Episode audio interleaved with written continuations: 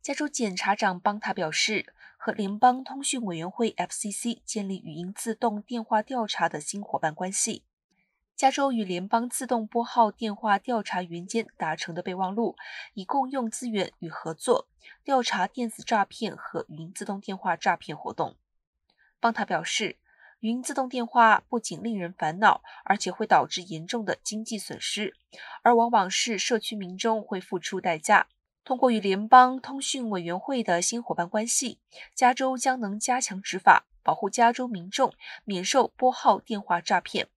在调查期间，加州检察长办公室和联邦通讯委员会执法局都会寻求记录、与证人交谈、进行访问、